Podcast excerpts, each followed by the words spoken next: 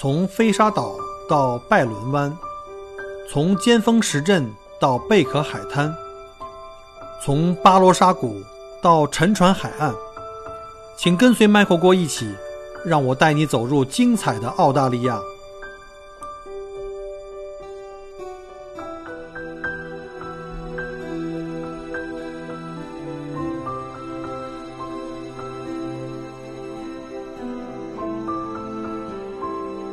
各位听友，大家好，欢迎再次收听麦果果聊澳洲。我们上一期啊，就是上星期，我们有幸请到了我在塔岛的同行啊，美女苏珊来帮我们介绍一下，她放弃了香港的这个啊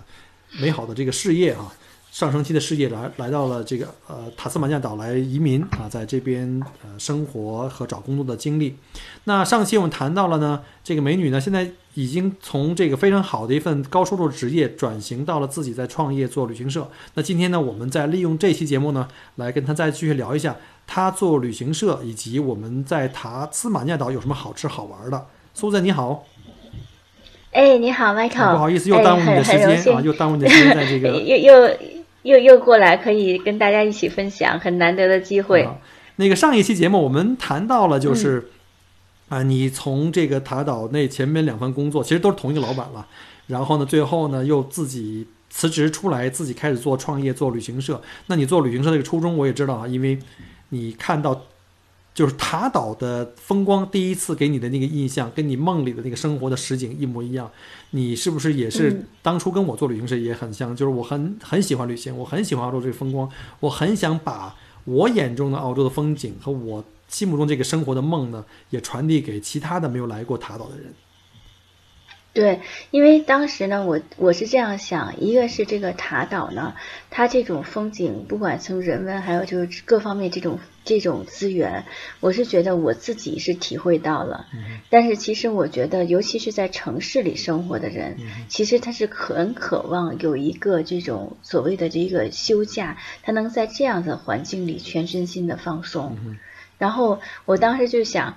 塔岛呢，虽然说不是很出名，我就希望有更多人能能跟我一样有这种感受，就是他们能够感受到这个世外桃源这种美。嗯哼，其实塔岛呢，呃，可能在大多数中国游客心中，甚至在某些澳洲生活的华人的这个心目中，好像并不是特别有名。其实我们当地旅行社，我们对塔岛其实也有个说法，就是它更像是澳大利亚的这个南岛，就是我们西班，就是那个新西兰南北岛非常非常漂亮，对吧？那塔岛相当于嗯这个在澳大利亚的南岛，风光非常漂亮，而且非常的原始，非常自然。对对，就是说，你看这边所有的地方，呃，塔塔岛是这样子，塔岛的经济发展并不是很快的一个地方，因为它这个就是这个对这个自然保护啊各方面的要求太高，就是任何人为的东西在自然风景区你都不会看到没，错，就是所有的地方都是那种真是很原始的那种自然风光。嗯所以当时我们就是说，塔岛呢，其实适合那种，就是说你你真的想玩，不是说走马观花的过来玩一下，你是真的想去领略自然风光，而不是说就是塔岛是一种精神上的享受，不是说那种物质完全奢侈。你像有的地方可能是。我去住五星酒店，然后吃最高级的西餐什么的。塔岛是那种，哎，对对对，塔岛是说我真的是想跟我这种城市的生活，我想所谓有句话，逃离城市的生活，我想找一个地方去休息一下。可以全身心的跟这个自然对融为一体。对，而且你来了这边以后，你就觉得你心很静，你包括看到当地的人，包括那些风景，它都让你好像这个人整个就没有那么浮躁啊。嗯哼。对，但是塔岛呢，我们一般呢是建议，就是说四五最少四五天的时间，然后你可以多走一些这个，而且呢，我们当时说是这样子，其实旅游有很多种，有一种是省心的，就是说你跟着团儿，然后你什么都不用想，然后呢每天就是跟着团儿一天天走风景，还有一种呢就是说我我真的想。就是说我这个行程，我就是想很随意。我说，因为是什么呢？我自己感觉每个人玩的东西不一样。你像比如说女性有的时候就不喜欢走太多路，可能因为我自己不爱走路啊，所以我就从我自己来考虑。比如说，你看有小孩，我只要是跟我家闺女出去玩的时候，那个旅游线路又不一样。所以呢，其实我们是根据你每个人群可以帮你设计一个线路。你像当时我我第一次呃见到他，你看那个。我们是沿着开着车走那个东海岸那条线，然后呢，就是说你一路走一路看这个风景，看这个海呀，还有沙滩，整个它那种成片的树啊什么的，那个感觉就是完全是那种没有经过任何修饰和加工的风景。没错，沿途也没有什么人，基本看不到车，看不到游客。对，然后我们当时还有一个行程，去到一个岛，然后客人过去以后说，我有一种当国王的感觉，因为岛上就我们。对，这就是在塔岛玩的感觉啊，尤其是对于这个呃，可能想深度游澳大利亚的游客，因为大部分的游客，比如像第一次来。澳洲可能多一半都会考虑去这个东海岸，就是澳洲的大陆的东海岸，不是塔岛东海岸。对对。啊，就是像什么悉尼、布里斯班、墨尔本呢这种这种所谓叫扫盲游必须的地儿。但是真正想在澳洲想玩深度游的，可能有很多人已经不是第一次来了，可能第二次、第三次甚至更多，就开始把眼睛放到一些比较小众的景点，包括像塔斯马尼亚岛，首推就是塔斯马尼亚岛。另外就是还有像什么西澳啊，还有像什么中部、北部那些更荒蛮的一些地方，啊。嗯，那现在就是呃，我们也知道哈，现在整个在旅游行业，现在这个我们叫定制游，也是雨后春笋的哈。像刚才您讲的东西，其实很多东西呢，不是所谓这种团客，就是那种尤其那种四五十那种大团团客能够体验到。像这种地方游的话，游客很少，然后多一半都还是这种小团包车游的这种形式。对，其实是两种，就是包括我们所谓的跟团游，就是所谓。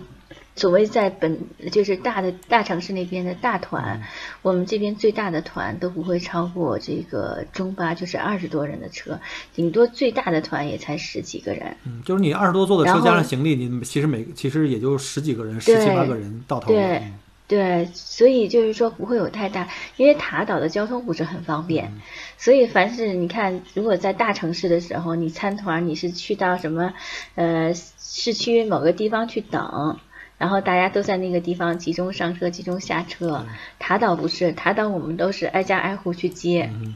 就是那种散散团的 当地的。对对对对，再挨家挨户给你们送回去。就像那公共汽车似的，跟校车一样。对，因为是什么呢？塔岛的交通不很不是很方便，而且呢，好像就是说整个这个塔岛的氛围，塔岛好像就是整个那个感觉，就是一定把你要照顾到很很很，就是。都照顾到从从来到走都给你照顾到门到门的这种保姆式服务，门到门，对对对对对对对，跟我的理念一样。对，然后因为呢，我们是觉得是这样子，就是说，比如说，尤其从国内来的客人，虽然说咱们现在这个英语啊课，这个年轻人可能都能说两句，但是其实很多人这个年纪大的人英语还是不懂的，不适应的。所以，所以你你说，比如说我我自己去一个。我完全不知道这个语言的国家，我是很心虚的，其实。嗯所以，如果是说有有这种服务，我会觉得啊，我就觉得比较踏实，因为我我跟当地人说不清楚嘛。嗯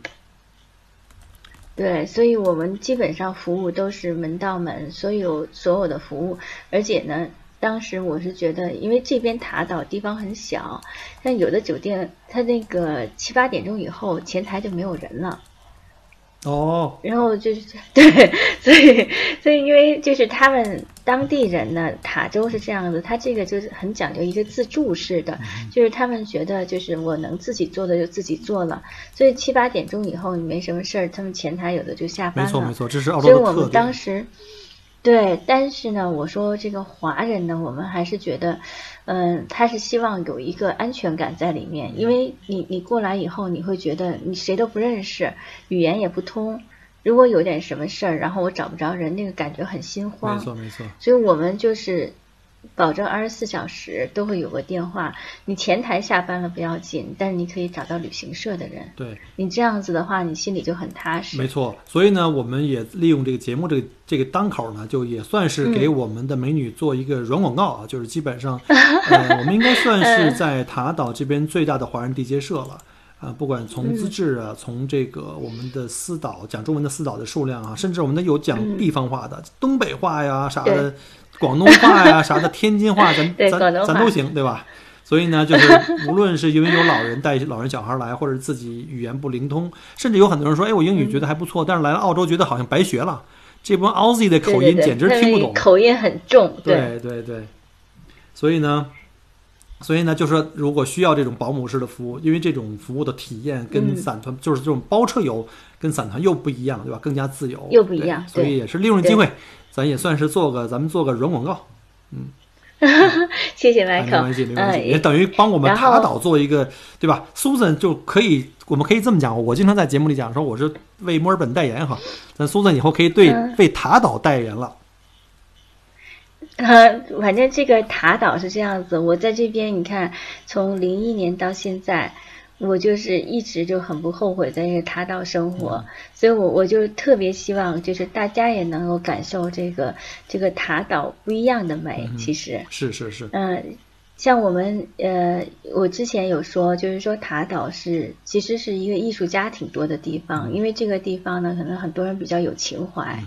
然后。像我们有一个地方叫李奇蒙那个景点，它那一条街上很多小商店，那些小商店，如果你进去啊，我我原来刚来的时候也是很有时间嘛，然后就会进去跟那些店主聊天，然后他们所有的东西好多都是自己自己拿手工去做的，哦，然后当时呢，呃，我后来呢，我们在那个他的就是在那边又看到了一个酒店，他那个酒店呢是。它的一砖一瓦全部是这个两夫妇自己盖起来的。哦，Richmond 就是那个特别古老的那个桥的位置。对对对对对对对，特别古老的那个桥，那个地方呢拍照很漂亮，就是你你感觉好像有点回到这个一百年前的感觉。没错。我说，如果说真的是穿一个比较古老的衣服，在那拿个小伞一照，就特别特别有感觉。嗯，没错没错，那个地方我很很开心，我也去过，在来澳洲可能是不。不长的时间吧，大概在一二一三年，也是一家人去房车自驾啊。哦，因为后来呢，我们就是其实这些年是这样子，就是因为我们也希望就是把塔州这个这个业务做得更精细一点，然后我们也是一直在挖掘这一些新的东西，所以前两年我们又推一个产品，在那边挖掘一个酒店，当时我也觉得很有意思，这个酒店就是它整个酒店建的跟童话一样。然后呢，他晚上在那个墙里还安排了好多那个射灯，然后你到晚上的时候，所有的墙还会发光。哦，那是一个就是一个 heritage 一个古古建筑类的吧？我记得。对，古建筑是一个算怎么讲呢？就是算一个农农场的式的那种酒店。嗯。然后他他在里面养的是什么羊驼啊、羊啊那些东西。所以，我我女儿有时候放假也说：“妈妈，你今天有没有 tour 去那边？你别的 tour 我不去了，我想去那个地方。” 所以就是说，当时就是有客人过去以后，他们晚饭晚饭吃完饭以后在里面散步，他们就说：“哎呀，他说真的是，你你在国内也不可能自个儿去有个农庄，对对吧？你你住在里面，然后出来走一走，然后还能看见这个马啊什么的。当时，嗯。”天热的时候，我们有这个客人在里面烧烤，马还会过来跟你抢面包。哦，OK，就是有点像呃英国那种乡村的农场，或者是那种古堡的那种感觉。对，田园生活有一点，有点像那种田园生活。然后当时他们这个老夫妇其实年纪也很大了，老夫妇呢，这个男的还是属于英国皇室的后裔，等于说逃到这边来的还是怎么样？当时。所以就是他们也很健谈，就是有游客过来，他们会跟你聊天，然后有的时候说不明白，他们就会用手语给你解释他那幅画，他是说他的第几代的几代人什么什么样子，什么这个故事啊什么的，就是祖上那些就是祖先们的那些，对对对对对，纯传统的英国式的古堡一样。对，但是就是非常热情。你像就是我有时候到，比如说酒店住啊，就是说或什么，大家很公事公办，就是我该照顾你的照顾到了，他那个感觉就像好像我把你当成我家里来的客人一样，非常有温度。你的感受会跟住酒店完全不一样。对，不一样。然后就是你整个很多塔岛，就这些地方呢，可能就是说，有的时候他们问我，那你塔岛出名的地方在什么？我说出名的地方呢是有些景点，你会觉得山还是山，水还是水。但是有一些塔岛有很多有温度的景点，是你感觉别的地方感觉不到的。能举一些例子吗？嗯，再比如说，你看，就是说。嗯，塔岛的，比如说我们有小朋友这种行程的时候，我们会加上看企鹅，因为你九杯湾不是很出名吗？九杯湾很出名呢，因为九杯湾和这个比奇诺那个看企鹅的地方很近，所以我们。有的时候包车的时候，我们就是说，呃，给客人排行程。你白天去了九杯湾也挺累的了，然后晚上呢，我们就去比奇比奇诺那边看企鹅。当时呢，他们比奇诺有的地方是这样子，有一个酒店，就是你在酒店里面就可以看企鹅。酒店正好在沙滩旁边。呃，他把那个沙滩围了一下，就有点像酒店自己的私人沙滩一样。然后里面就有企鹅，然后更有意思的时候，你到 reception 去 check in 的时候，就是入住办理入住房子的时候，门口就是一个企鹅窝，你撩开就可以看到里面有企鹅。哦，然后晚上他们会有 guided tour 是吧？晚上你自己走出酒店，然后就可以看到企鹅了，挺有意思的。这个是非常。然后就是你有的时候，比如说你车开进去的时候，因为我自己也去那边带孩子去住嘛，车开进去的时候，你在停车场，因为尤其天有点冷的时候，那个车下面不是会暖和一点吗？然后你你在那个停车道的时候就能看见小企鹅，所以一定要特别小心。这时候也容易自驾的游客有时候不小心会压死小企鹅，在菲利普岛也是。对。对，我们对，所以这种情况，这个呢，就是说你你会感觉啊，就是很很很亲近，就是你到了那边，好像也也就是你住的周围环境，你就跟企鹅住在一起的那种感觉。嗯，没错。对。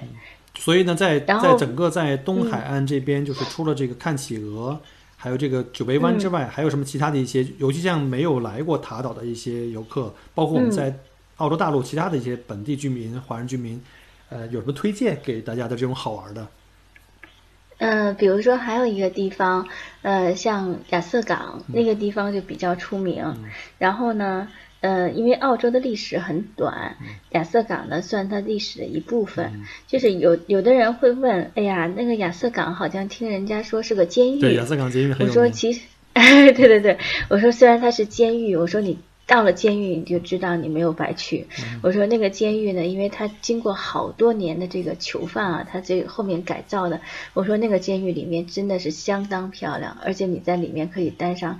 将近半天的时间，你都不会觉得闷。那可能是澳大利亚现在目前保持保护最好的一个，就是流放犯监狱最大的一个。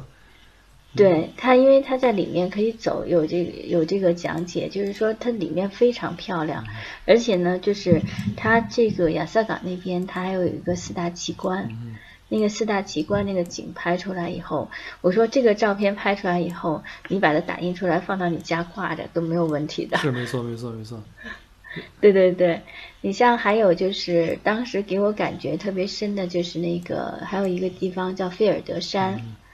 然后很多客人说：“哎呀，菲尔德山，好像我家人有的时候不喜欢爬山。我这个菲尔德山不用爬山。我说基本上是客车拆上去，你只是在那里面去走。我说你当时在里面走，你会看到真的是，你就自己觉得你在一个原始森林里的感觉一样。嗯哼。然后所以当时他们说，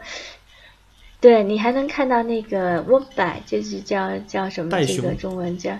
袋熊，对。”然后就是很幸运，就是因为都是他们也不怕人。然后你你在里面走，你觉得如果真的觉得国内空气不好的话，在里面多走两天真的是这个对这个肺啊干嘛是洗肺之旅，因为里面那个空气真的是特别好。然后我就说我说如果有时间，真的是在里面多走一走啊什么的，感觉非常舒服。而且很多很多的这个游客可能不了解哈，其实霍巴特这个城市呢是澳大利亚第二古老的城市，除了悉尼之外第二古老的城市，就连墨尔本都还是比霍巴特更晚一点。对，反正因为主要是塔斯马尼亚，可能好多人就是说，呃，没有没有太听说过以前。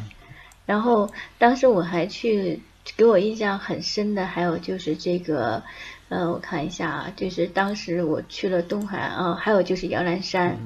摇篮山呢是这样子，摇篮山就是你在摇篮山，上次我们有一些客人看到了好多那个也是袋熊啊那些东西，因为它本身是一个那个地势啊，尤其是晚上出来，你真的是看到很多那个山里面的小动物。没错，像什么小的沙袋鼠啊，我原来在摇篮山的那个防城公园门口的防城公园住过。啊，晚上嗯，营地里老是有各种的动物在爬行啊，翻你的垃圾袋呀，这样那样的。当时我们呃那年的时候还推过一个住帐篷的行程，哦，然后呢，当时就是特别有意思，就是我说是这样子，你们晚上住在这儿的时候，袋鼠就来了。我说你们可以可以听见，因为我们当时那个帐篷是放在一个就是一个呃木头的一个 deck 上面，就是一个台子上面的所有的帐篷，就是想这样没有湿气。我说为什么呢？如果你旁边有人走路呢，它是两只脚走路的，因为袋鼠它是蹦的。我说你会听到蹦蹦蹦蹦的那个声音。我说如果你打开帐篷，你看你能就能看见袋鼠。没错没错没错。嗯，所以这这边就是很多地方，像他们有的那个，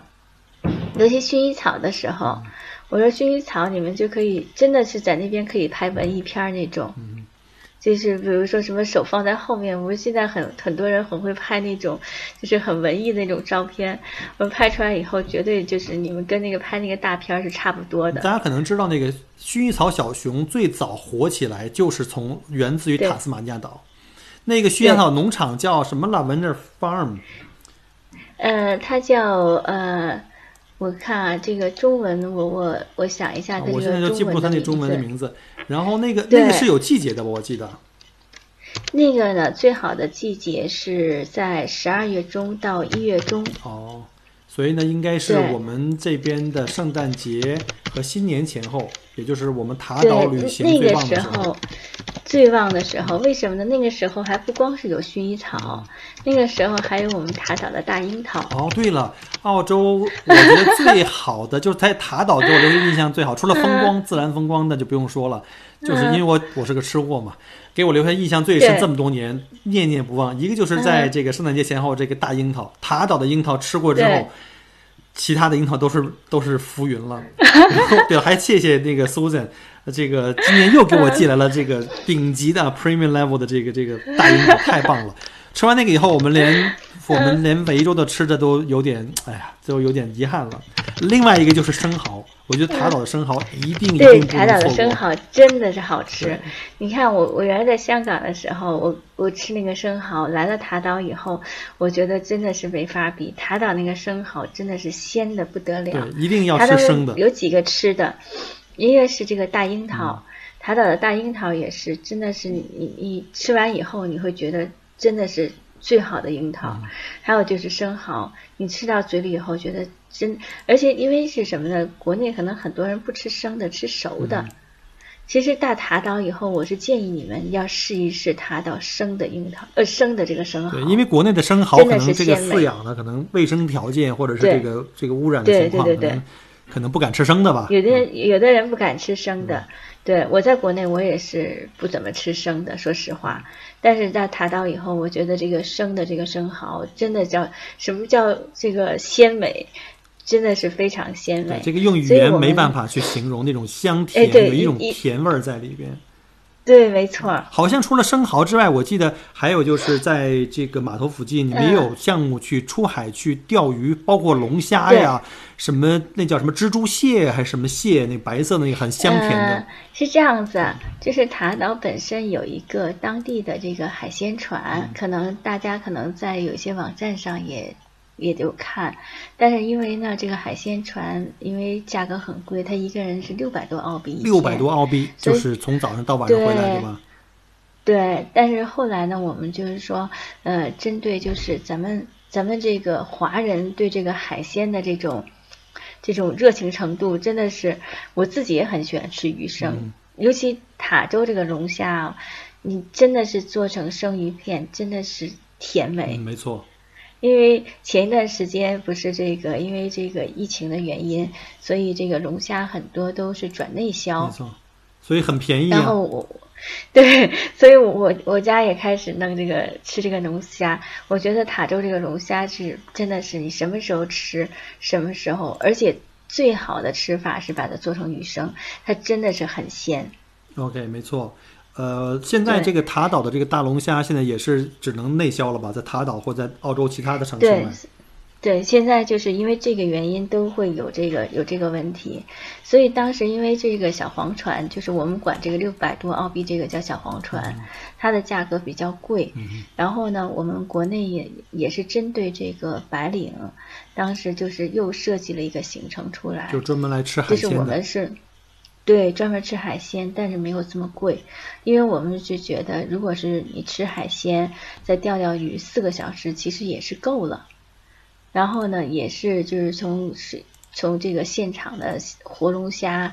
活鲍鱼，然后还有他们很他们好多次钓上很多那个青衣彩衣还钓鱼的，但这个适不适合那些不太晕船的人？因为有的人还是对其实没事儿，其实。其实真的是就是，除非赶上，因为我们也提前会看一下。比如说你你不可能就来一天，那你来这几天看看哪天这个天气比较适合。船长其实他是蛮有经验的，所以就是到时候他会看一下。然后我们通常就是你这些东西，因为你如果是几呃七八个人包个船四个小时，然后有这种活龙虾、或鲍鱼的话。就是没有像这么贵，基本上呢，咱们这个中产阶级也可以接受，就不像你一个人六百八六百多是澳币，还是就是说蛮蛮贵的。这个因为澳洲的这个人工非常非常贵，然后这种项目呢，它又要呃跟政府去拿商业执照的话，各种的公共险呀，各种的特别的这种活动险非常贵，所以呢就会体现在价格上。所以我们就针对这个问题吧，因为是很多人其实就是说，哎呀，你们塔岛。塔岛这个龙虾鲍鱼是不是特别好？我说是特别好，但是我们就是喜欢吃这个活的，因为中国人特别喜欢看这个，就是活活的这个从水里上来，然后最好咱们再可以跟这个龙虾鲍鱼照照相，然后在在吃掉之前，对吧？对。所以我们就针对这个做了一个行程。还是有很多客人会喜欢这个项目的，还是会有很多。对他们非常喜欢，因为是什么呢？第一个就是说，大家可以这个，因为费用。基本上咱们中产可以担负，另外呢，还有一个大家也可以，就是也是同样的，就是这个龙虾鲍鱼上来以后，大家可以发发朋友圈，然后。晚上的时候，你不管是自己钓的，还是就是一起抓的这个龙虾鲍鱼，然后再把它吃到嘴里，这个感觉就特别好。没错，没错，没错。这个，这个，这个有机会的要去塔岛的话，一定要去体验一下。可能也是对，呃，怎么说呢？这个疫情当然是一个对全人类来说是个坏消息嘛。但是对澳洲来说，正因为这个疫情，我们很多的这个龙虾产区啊，现在没办法运回到中国去，所以我们现在都在澳洲本地消耗。可是澳洲本地人又很少嘛。所以现在看我们华人圈在都在这个团购龙虾卖啊，比这个以前要便宜的很多。以前都轮不上我们吃，都全部都卖给中国大陆去了。所以呢，我们现在在本地卖的也很便宜。我们这边就是算吃龙虾，也算是在为澳洲的这个海产在做贡献，才有机会吃。要不平时太贵了，现在好像才。可能八九十、七八十就有啊，各种尺寸的。那说到这个疫情的话，那今年这个疫情确实对整个澳洲的这个旅游业打击非常重。那对你们塔岛现在目前这边影响有有多大？呃，基本上是这样子。可能这个疫情呢，对这个旅游业、餐饮业可能是属于致命打击，因为这个旅游。它不是属于这个像这个必须所谓不旅游不是一种必需品，它是一种就是就是说我我有时间有钱我来消耗的这么一个东西，所以现在我们基本上旅游也处于一种停滞状态，尤其是今这个月开始，因为上个月呢可能还有一些就是可能来了澳洲，他因为这个疫情的原因没有回国的人，可能他周围再去玩一玩。但是这个月呢，可能该回去的也回去了，然后因为这个现在这个政策，呃，来的人也进不来，嗯，所以我们现在这个旅游是可能是这么多年是最淡的时候，就是包括我们在呃淡季冬天的时候也不会出现这种情况。对啊，冬天很多人去塔岛看极光嘛，塔岛是澳洲对大陆上最容易看到极光的地方。对，没错。所以今年这个疫情对这个旅游打击是非常非常大。但是因为我们现在呢，就是说，其实有的时候运作是在亏损的情况下运作。对啊，因因为现在没有客人，可是你的司机啊、哎，和你的车都还要养。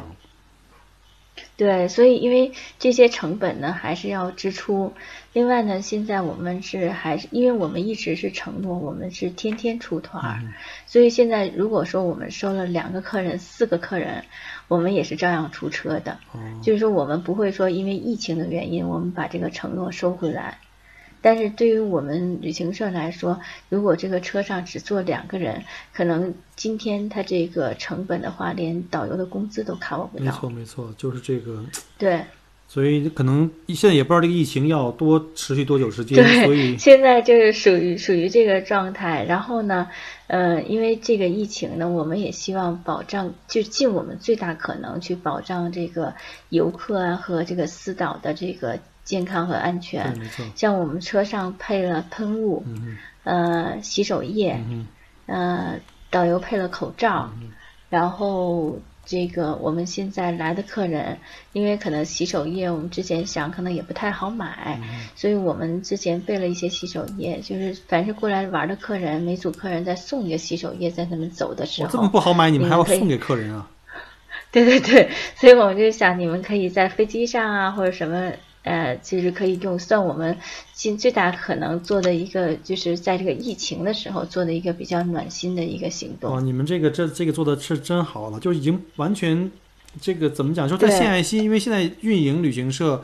已经基本上不赚钱，嗯尤其是现在看的话，对如果两个月这种情况的话，我估计很多旅行社都在赔钱。但是要如果这个情况再往后延迟三个月、四个月，甚至到半年的话，我估计大部分旅行社可能有一班撑不住，可能就要关门了。对，会会会会有这种。我们只能是一起祈祷这个疫情尽快结束吧。对然后，呃，当然我相信，要是疫情结束以后呢，一切都走上正轨，嗯，呃，可能可能会有这个一波井喷，就是包括旅游、旅游啊，或者出来这个投资移民，大家都在屋里待了很久了对，没错没错，应该应该要出来透透空气了哈，而且塔岛的空气又这么纯净。对啊，那今天啊、因为时间关系哈，嗯也非常感谢 Susan 又来帮我们分享了一下塔岛的这些好吃的好玩的一些景点。呃，如果大家如果有什么问题哈，可以也可以，比如想计划将来在塔岛去来旅行。呃，然后有什么问题也可以在节目后面呢给我留言。如果想去塔岛旅行呢，想去联系苏镇的这个地接的公司呢，呃，当然是我们是当霍巴特当地最大的一个华人的这个地接机构做定制游的。然后呢，如果有兴趣的话呢，想联系他也可以啊，在节目后面可以给我留言或加我的微信，然后我来给你们推过去。那这次呢，非常感谢 Susan 再一次抽出宝贵的时间来帮我们录这期节目。好，那也非常感谢呃 Michael 还有听众可以这个跟我一起分享这个咱们美丽的塔岛。如果有机会的话呢，欢迎各位呢到塔岛呢当面哈、看看我们 Susan 的生活和工作的环境，然后呢 来塔岛进行旅行。那我们就谢谢各位，然后同时也谢谢 Susan，我们下期再见，谢谢。拜拜。